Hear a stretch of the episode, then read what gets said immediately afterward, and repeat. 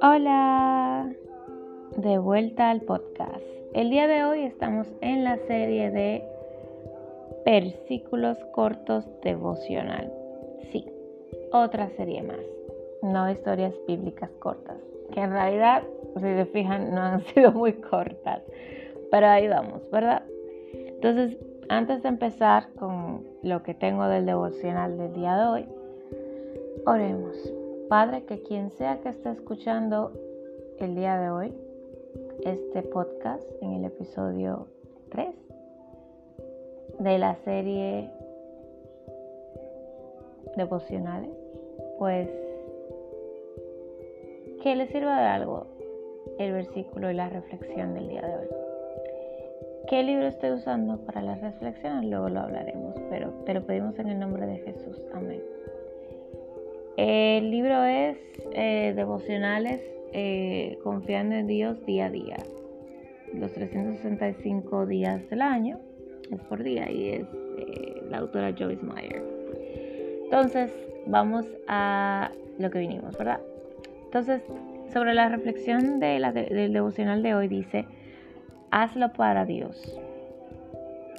Y tomo el versículo de la segunda de Juan capítulo 1, eh, verso 6. Y dice lo siguiente. Y este es el amor que andemos, y este es el amor, que andemos según sus mandamientos. Este es el mandamiento, que andéis en amor como vosotros habéis oído desde el principio. Ese es el versículo, ¿verdad? Entonces la reflexión dice, si Dios te pide que hagas algo, y sabes que te lo está pidiendo porque es lo mejor para ti, aun si no quieres hacerlo, hazlo para Dios, porque em, hazlo para Dios porque tú confías en Él y Él sabe lo que es mejor para ti. Entonces, eso es lo que dice la reflexión del libro y, bueno, y se está reflejando en ese devocional de hacer cosas para Dios. Em, no sé ustedes, pero A mí me encanta preguntar por qué. Y sí, claro, todos dicen, en vez de preguntarte por qué, ¿por qué no te preguntas para qué? No sé si eso hace las cosas más fáciles o no. Pero yo creo que quizás lo que yo y muchos tenemos que empezar a aprender a hacer es no preguntarnos para qué, sino preguntarnos no preguntarnos, sino más bien razonar. Si dirán, ay, pero eso no debería razonarse, porque Dios lo dice así. Pero ese es el punto.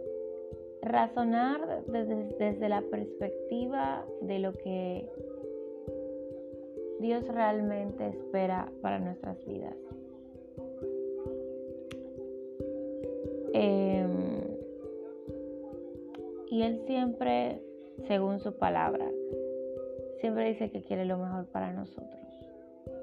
Es como, en vez de racionalizar que si tiene sentido o no, es más bien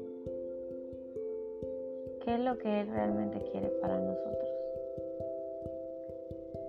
No necesariamente que seamos felices ni que seamos infelices, pero sí que tengamos lo mejor. Y nosotros a veces vemos situaciones y decimos, no, lo mejor es que yo me quede en esta relación porque afuera hay un montón de cosas, de gente horrible y no pueden ser peores que este. No estoy hablando de matrimonios, ojo.